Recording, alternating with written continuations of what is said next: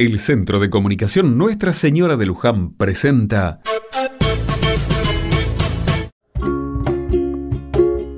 Otra mirada. La fábrica de pastas hoy está como si fuera domingo. Varios vecinos hacen fila esperando a comprar.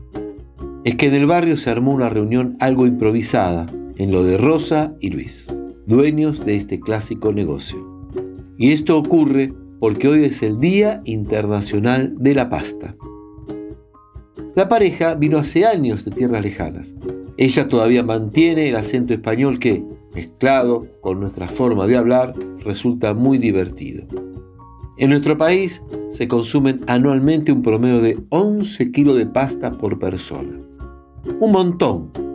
Huevo, harina, agua y sal son suficientes para tener un simple plato de comida. Si hay verduras y paciencia, pueden hacerse ravioles. Si hay apuro, unos tallarines salvan y rinden. Con poco, Rosa y Luis hacen magia en su cocina.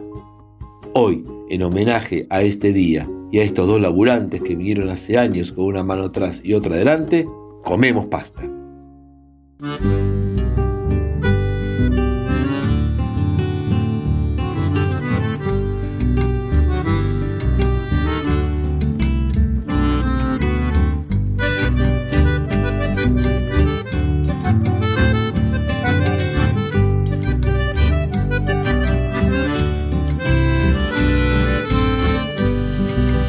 Aire tibio rondaba las mañanas en la infancia y oliendo a limpio y jabón ondeaba en la ropa blanca.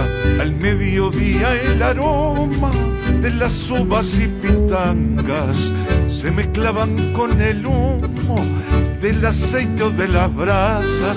El mundo olía cocina laurel romero y albahaca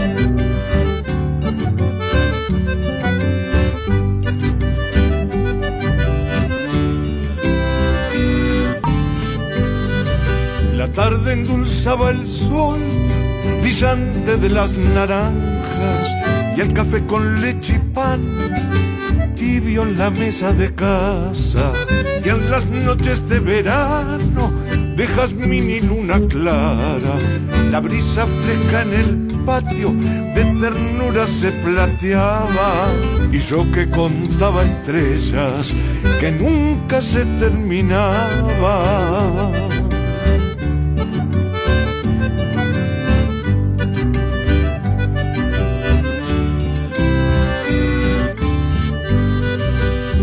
Verde fragancia en el pino, rojo en las rosas de pana, violeta el de las violetas y azulino en las lavandas.